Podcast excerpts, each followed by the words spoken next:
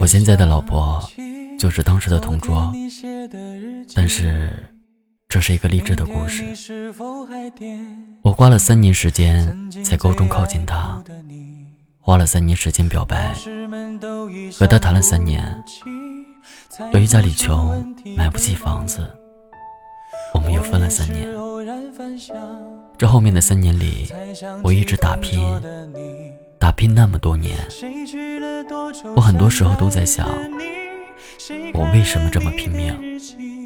她可能已经是别人老婆了，但是去年回去，她就在原点等我。